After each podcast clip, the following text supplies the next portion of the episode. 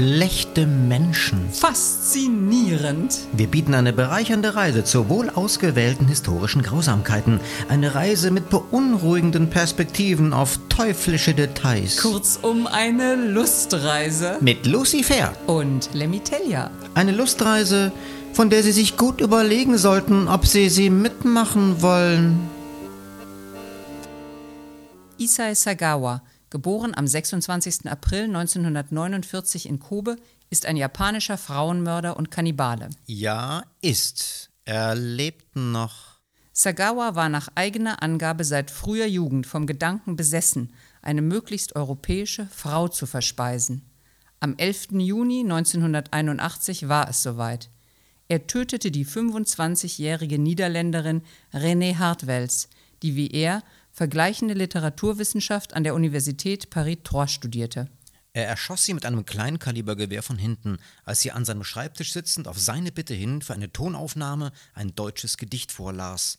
Dann aß er Teile ihrer Leiche, teils roh, teils zubereitet, und verging sich, dadurch sexuell erregt, an dem verstümmelten Leichnam. Herr Telja, wenn Sie jetzt schon schwach werden, brauchen wir mit der Serie gar nicht weitermachen. Also, Zwei Tage nach der Tat wurde Sagawa von Zeugen beim misslungenen Versuch beobachtet, den Großteil der Leiche seines Opfers in zwei Koffern in einem See im Bois de Boulogne zu beseitigen. Das hätte jetzt fast was Slapstickhaftes, wenn es nicht so tragisch wäre. Daraufhin konnte er ermittelt und festgenommen werden. Die Polizei fand in seiner Wohnung die Papiere des Opfers, die Tatwaffe, die Tonaufnahme des Mordes und einen unentwickelten Film mit Fotos der Vorgänge nach der Tötung. Puh. Außerdem konnten in seinem Kühlschrank noch sieben Kilogramm menschliches Gewebe sichergestellt werden. Ich habe den Satz jetzt mal für Sie übernommen, weil ich dachte, ich muss Sie entlasten, Frau Fair. Ach, danke, aber geht. Weiter zur Geschichte unseres Kannibalen. Nachdem drei psychiatrische Gutachten die Schuldfähigkeit Zagawas zum Tatzeitpunkt aufgrund einer Psychose verneinten und gleichzeitig seine andauernde Gefährlichkeit bescheinigten, ordnete der zuständige Ermittlungsrichter 1983 seine Unterbringung in einer geschlossenen psychiatrischen Anstalt an. Wenig später wurde Sagawa nach Japan abgeschoben, unter anderem auf Betreiben seines Anwalts wegen der besseren Therapiemöglichkeiten in seinem eigenen Kulturkreis. Es ist aber auch denkbar, dass er den Einfluss der wohlhabenden Familie Sagawas nicht unvorteilhaft fand. Im Nachhinein jedenfalls eine seltsame Entscheidung. Denn japanische Psychiater stellten fest, dass bei Sagawa keine Psychose, sondern lediglich eine Persönlichkeitsstörung vorlag und dass er somit zum Tatzeitpunkt sehr wohl schuldfähig war. Bei der gegenteiligen französischen Beurteilung hatte Sagawa getäuscht. Weil aber durch das neue psychiatrische Gutachten aus Japan keine Psychose, die rechtliche Voraussetzung der Unterbringung in die Psychiatrie entfiel, musste Sagawa absurderweise aus dieser entlassen werden, obwohl auch die japanischen Gutachter seine Gefährlichkeit attestierten. Also zwar gefährlich, aber halt nicht irre. Eine erneute Anklage auf der Basis des neuen Gutachtens war allerdings rechtlich auch nicht mehr möglich.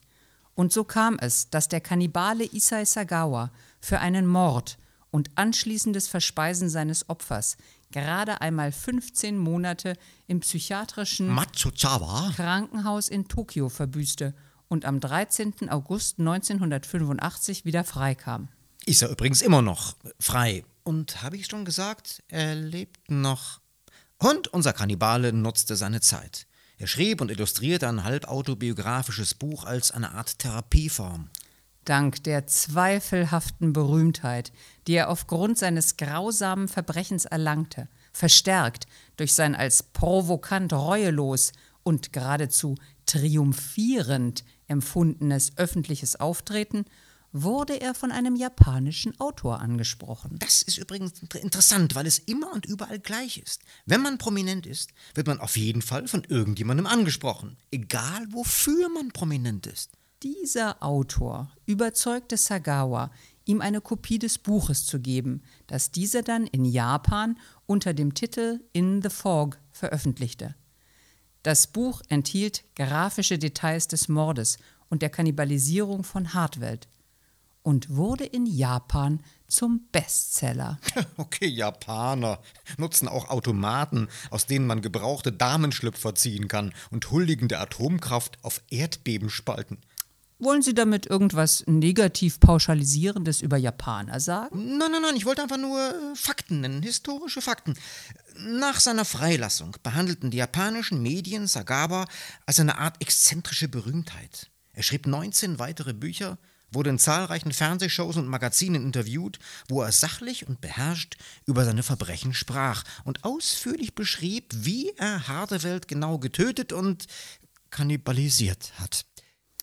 Außerdem war Sagawa Gastkommentator in TV-Shows, trat in Spieleshows sowie anderen Sendungen auf, wo er bei seinen Auftritten seine Co-Stars zu beißen pflegte.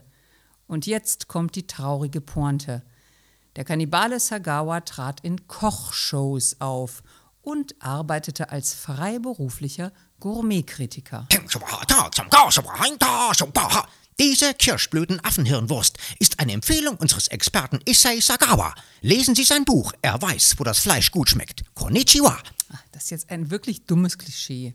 Es sind doch gar nicht die Japaner mit dem Affenhirn, sondern die Chinesen. Oh. Inzwischen lebt Sagawa in einem Vorort von Tokio unter einem neuen Namen und räumt ein, dass er zwar immer noch den Drang hat, schöne Frauen zu essen, aber behauptet, niemals wieder einen anderen Menschen ermorden zu können. Ist das jetzt eigentlich besonders glaubwürdig oder besonders unglaubwürdig? Was? Dass jemand den Drang hat, schöne Frauen zu verspeisen? Dass jemand, der schon mal jemanden ermordet hat, von sich sagt, dass er niemals wieder jemanden ermorden könnte. Könnte man nicht denken, gerade weil er weiß, wie es geht, jemanden ermorden und was es in ihm ausgelöst hat, kann er glaubwürdig sagen, also das mache ich nie wieder. Ja, also ich kann Ihnen nur sagen, ich muss niemanden ermorden und verspeisen. Ich muss ja auch nicht von einem Hochhaus springen, um zu wissen, das ist nichts für mich. Lassen Sie uns die Biografie dieses Kannibalen noch abrunden, denn sie hat eine Art poetischer Gerechtigkeit. Sagawa musste sich letztes Jahr einer Gastrotomie unterziehen. Gastrotomie, das ist nicht zu verwechseln mit Gastronomie. Sagawa musste sich einer operativen Magenöffnung unterziehen. Nicht, dass jemand bei einem Lockdown demnächst fordert, die Gastrotomie soll wieder öffnen. Darf ich die poetische Gerechtigkeit am Ende seiner Biografie jetzt fertig formulieren? Sehr gerne, Frau Fair. Ach, danke. Also, seit seiner operativen Magenöffnung kann sich der japanische Kannibale Sagawa nur noch durch eine Magensonde ernähren. Das ist lustig. Aber insgesamt harter Stoff für die erste Folge eines Podcasts über schlechte Menschen. Kannibalismus. Was macht das mit uns? Man denkt ja sofort bei Kannibalismus an Gruselgestalten wie Hannibal Lecter oder Fritz Hamann. Und an Fritz Hamann denkt man auch nur deswegen, weil ihn Götz George so großartig gespielt hat. Das heißt, der eine Kannibale, Hannibal Lecter, ist nur eine literarische Figur, dafür aber von hoher Faszination. Und der andere, reale Kannibale, Hamann, war vermutlich psychisch krank und lebte in den 1920er Jahren in Hannover. Zu dieser Zeit hat man übrigens aus Nahrungsmittelknappheit in Deutschland in Hinterhöfen, Waschküchen und auch richtigen Küchen völlig ungeordnet alles geschlachtet und gegessen, was einem so vor den Topf sprang. Also nicht nur Ziegen, Schafe, Rehe, sondern auch Katzen, Hunde, Kleinsäuger, Schmitzens, Hannene, Has im Pott, miau, miau, miau. Äh, sagen Sie mal, Frau Fehr, wollen Sie damit irgendwie den Kannibalen Fritz Hamann pauschalisierend entlasten? Nein, nein, nein, nein, nein, einfach nur Fakten, historische Fakten. Ach, ja, danke dafür. Und wenn man bei Kannibalismus nicht an Hannibal Lecter und Fritz Hamann denkt, dann denkt man an fremde Kulturen. Dieses Bild wilder Südseemenschenfresser, die mit Baströckchen bekleidet neben einem Kochtopf stehen, aus dem ein verzweifelter Missionar oben rausschaut, vielleicht noch mit einem Petersilienstängel im Mund, damit er nicht so verhärmt schmeckt, wie er aussieht. Dabei war das Verspeisen von Artgenossen in fast allen menschlichen Kulturen tabuisiert. Gleichzeitig erstaunlich weit verbreitet. Wissenschaftlich unterscheidet man verschiedene Formen von Kannibalismus entsprechend der zugrunde liegenden Motivation, wie zum Beispiel Christian Spiel in seinem Buch Menschen essen Menschen. Wir machen es mal ganz grob. Es gab neben religiösen und rituellen Motiven weit vorherrschend eine Art magischen Kannibalismus. Man isst jemanden, weil man seine Kraft und seinen Mut respektiert und glaubt, durch das Verspeisen den Mut und die Kraft der zu verspeisenden Person aufzunehmen. Okay. Ist das Verspeisen von Artgenossen auf diese Weise moralisch besser, als wenn man es ohne Respekt macht? Ich stelle mir konkret einen grillbegeisterten Südseekannibalen vor, der einfach auf Missionarskotelett oder Nachbarinselbewohner Hüftsteak steht. Ist der jetzt schlechter als der rituell magische Kollege? Die Unterteilung nach Motiven für Kannibalismus ist keine moralische Klassifizierung, sondern eine wissenschaftliche. Bestimmte Kulturen wie die Maori oder die Fore betrieben Kannibalismus aus rituellen Gründen also quasi aus kultureller Gewohnheit. Mhm. Äh, gab es auch Kannibalismus aus rein kulinarischen Gründen? Bitte? Muss man doch mal fragen dürfen. Angeblich haben zum Beispiel Südseekannibalen alle möglichen Feinde und Europäer gern gegessen. Nur Engländer haben sie wieder laufen lassen, weil die aufgrund ihrer grauenhaften Ernährung einfach nicht geschmeckt haben. Das ist doch wieder so ein blödes Klischee. Schweine fressen doch auch alles, schmecken aber selber sehr gut. Aber bei den Engländern finde ich es lustiger und ich esse, ich esse ja beides nicht. Ha! Merken Sie was? Jetzt habe ich ironisch Schweine mit Engländern verglichen und Sie haben nicht protestiert. Das geht doch gar nicht. Oh, das ist mir jetzt gar nicht. Frau Fair, mich beschäftigt eine andere, eine ernsthafte kannibalistische Frage. Ist es wissenschaftlich denkbar, dass jemand wie Issei Sagawa sein Opfer aus reiner Grausamkeit tötete und aß? Ist es natürlich. Aber wir müssen bei allem Grauen eins festhalten. Auch hier liegt möglicherweise eine Form von magischem Kannibalismus vor. Sagawa hat sehr verträumt und sensibel zu Protokoll gegeben, er habe Frau Hartwels gegessen, weil er ihre Schönheit in sich aufnehmen wolle. Ach, daher kommt das dass man sagt, ich verzehre mich nach dir, ich hab dich zum Fressen gern. Also das kann ich jetzt nie wieder von irgendjemandem hören. Frau Fee, ich entschuldige mich ausdrücklich für diese Qualitätseinschränkung Ihres Liebeslebens. Aber ich möchte hier etwas anprangern. Wir reden wieder mal nur über die Motive des essenden Täters, also des Kannibalen. Was ist mit den Motiven des zu verspeisenden Opfers? Kann man ja leicht zusammenfassen. In der Regel spielen die keine große Rolle im Kochtopf worauf ich hinaus will. Könnte Kannibalismus ausnahmsweise okay sein, wenn der zu Verspeisende zustimmt? Ah, der Fall des Kannibalen von Rothenburg. Genau, ein sehr seltener Fall. Verspeisungsopfer per Annonce gesucht. Also konnte noch nicht so viel persönliche Liebe im Spiel sein, aber es fand sich trotzdem jemand, der aus purer Leidenschaft. Man nennt, man nennt das Fetischismus. Äh, danke für den Hinweis. Also jemand, der aus purer Leidenschaft und Fetischismus verzehrt werden wollte die beiden haben das miteinander abgemacht, so ganz locker. Hey, wann kannst du? Ja, morgen um fünf, passt dir das? Ja, gut, alles klar, dann morgen um fünf. Und dann hat der Kannibale von Rothenburg den anderen ganz nett und freundlich getötet und ja. Macht es einen Unterschied, ob ein Mensch zum Zeitpunkt seiner Verspeisung glücklich war? Meinen Sie das jetzt moralisch oder geschmacklich? Nein, ich esse ja kein Fleisch, aber das wird doch immer so gesagt bei der Beurteilung von Qualität. Ich esse Fleisch nur, wenn der Mensch aus artgerechter Haltung kommt und vorher gut gelebt hat. Also wenn der viel draußen war und Platz hatte, am besten noch mit Gütesiegel. Ich esse nicht dieses Billigzeug aus menschenquälerischer Massenmenschhaltung in Hochhaussiedlungen. Ja, aber das wirft natürlich weitere moralische Fragen auf. Manche Kannibalen würden Menschen nur deswegen gut behandeln, weil die dann besser schmecken? Wäre das gute Behandeln von Menschen zwecks kulinarisch hochwertigerer Verspeisung moralisch schlechter, als wenn sie die Menschen ihr ganzes Leben übelst mal malträtieren? Sie dafür aber nicht essen würden? Also Sie stellen Fragen. Kommen wir bitte von Ihrer hypothetischen Fragestellung auf eine ganz konkrete Fragestellung. Und zwar bei der Beurteilung von kulturellen Gewohnheiten. Dürfte man Ureinwohnern Kannibalismus überhaupt verbieten, wenn die das kulturell immer so gemacht haben? Also das finde ich jetzt hypothetisch. Konkreter wird es bei realen, zwar weniger gruseligen, aber auch extrem seltsamen Behandlungen von Kreatur aus kultureller Gewohnheit durch uns fremde Völker. Zum Beispiel das alljährliche herbstliche Delfinmassaker im japanischen Taiji. Da könnte man noch denken, Japaner sind wirklich pervers. Haben Sie eigentlich etwas gegen Japaner? Vorsicht! Denkfalle, immer differenzieren.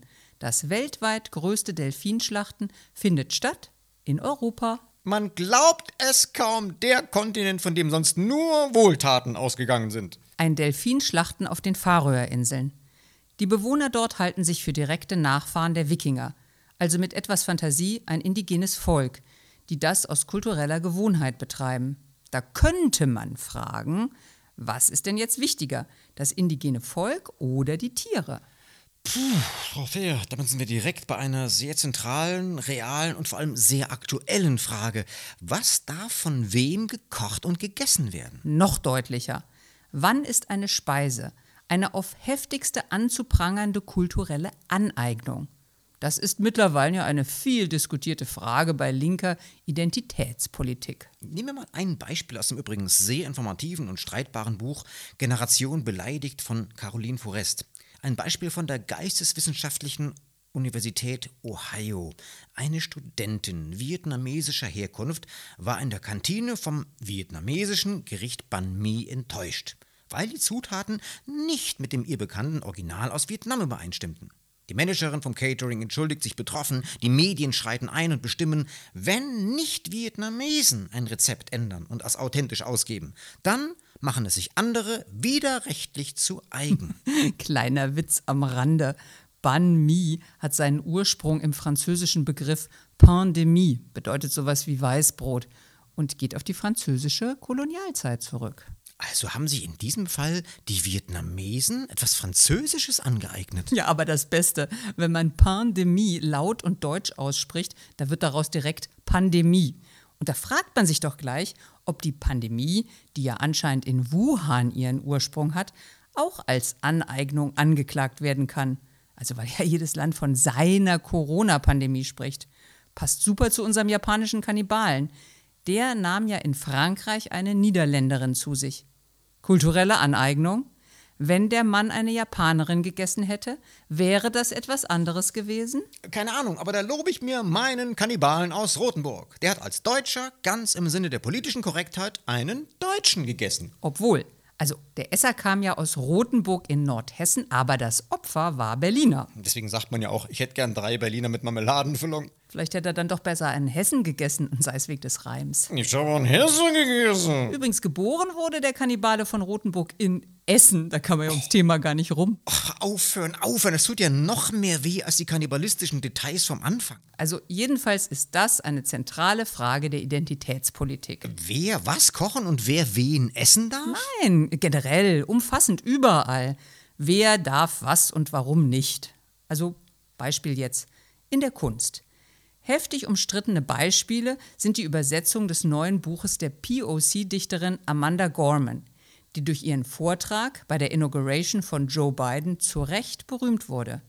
Nach erheblichem Druck durch bestimmte Gruppen sollte diese Übersetzung auf keinen Fall durch einen bereits verpflichteten katalanischen weißen Übersetzer vorgenommen werden, beziehungsweise eine niederländische weiße Übersetzerin wichtiges Detail dabei, und das obwohl die Dichterin selbst mit den Übersetzern mehr als einverstanden war, weil sie deren Arbeit ausdrücklich schätzte. Und anderes Beispiel.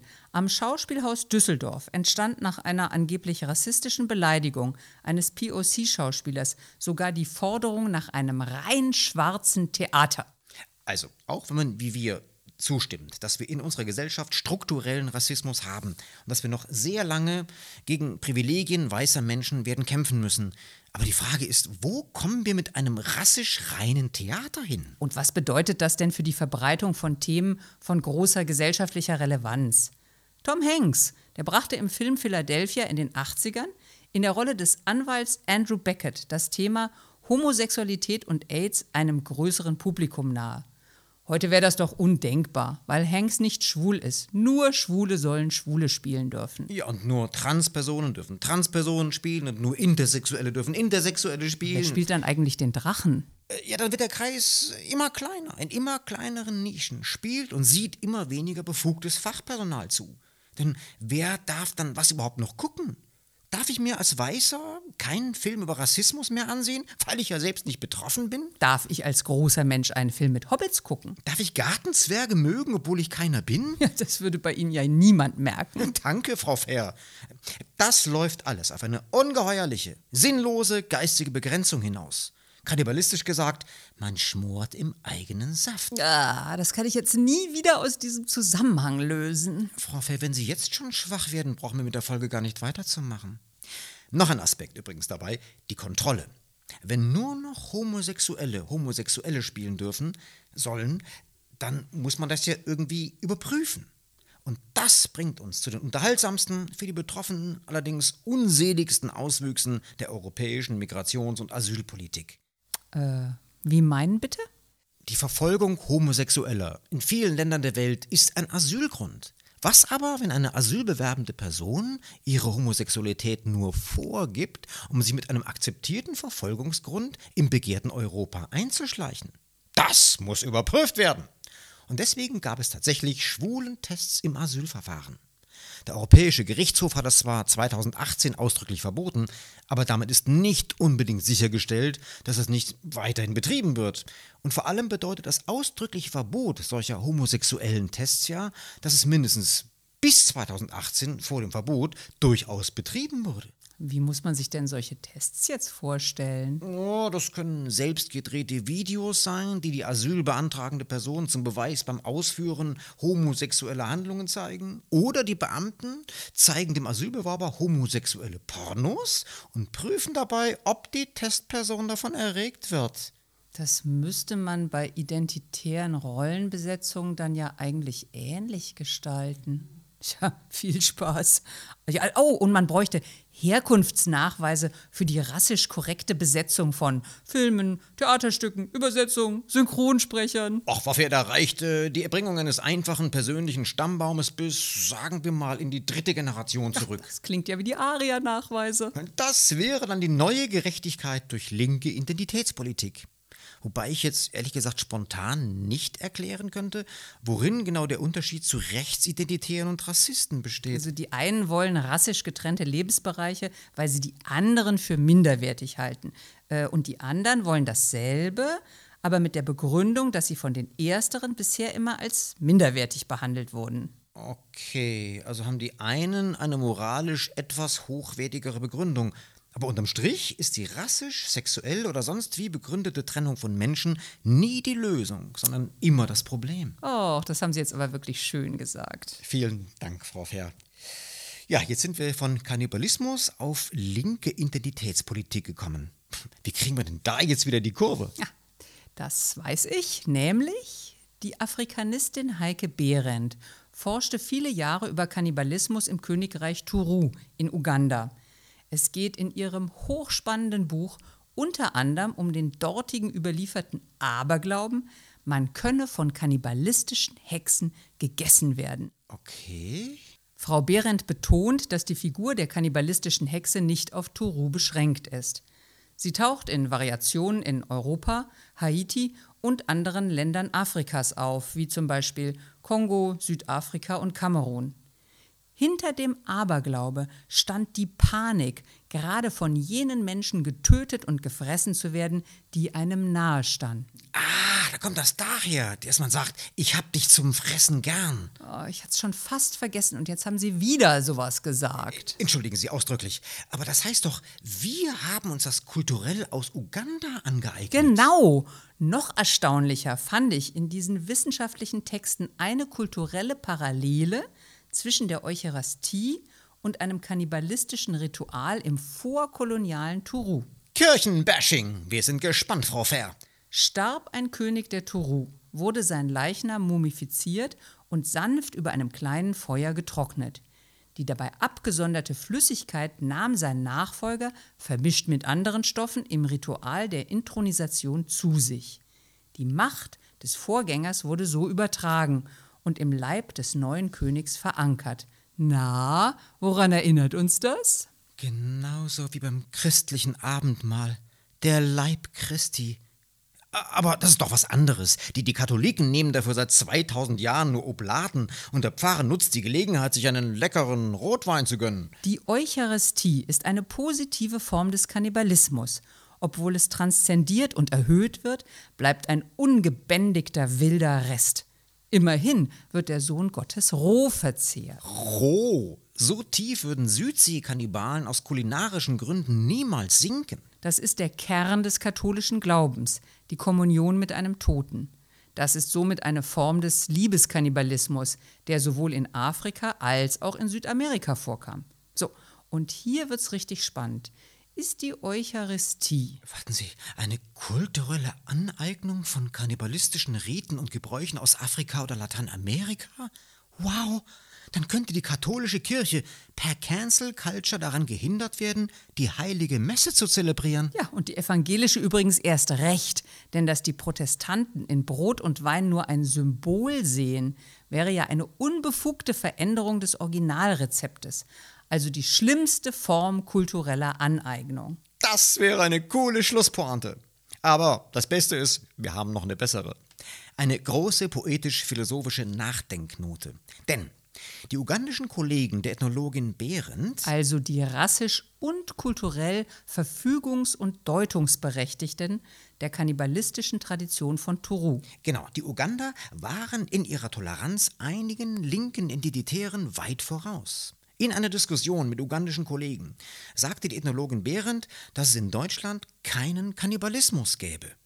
Und darauf schickten die ugandischen Teilnehmer ihrer deutschen Kollegin später einen Zeitungsausschnitt einer ugandischen Zeitschrift. Überschrift: Die berühmtesten Kannibalen aus aller Welt. Mit Foto von meinem Rotenburger Kannibalen.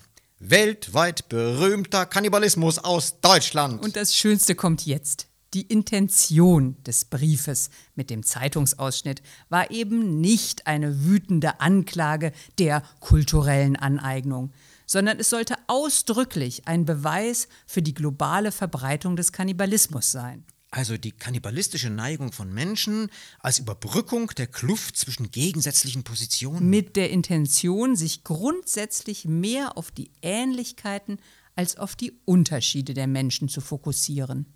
Frau Fair, großes Kompliment. Kannibalismus als Völkerverständigung. Was für ein Happy End für die universalistische Geisteshaltung.